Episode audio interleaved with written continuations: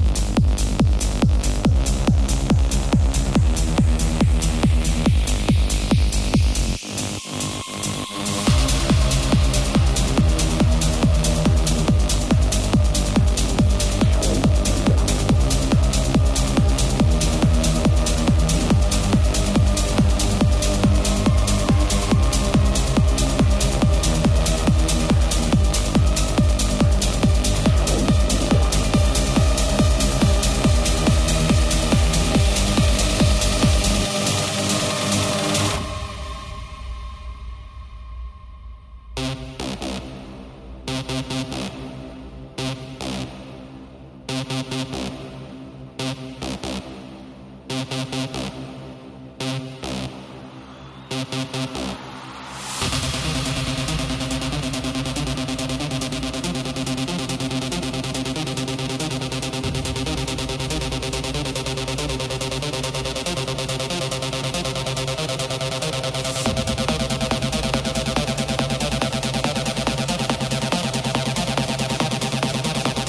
forget these words.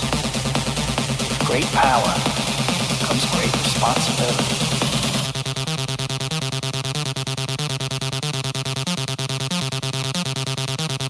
Peter.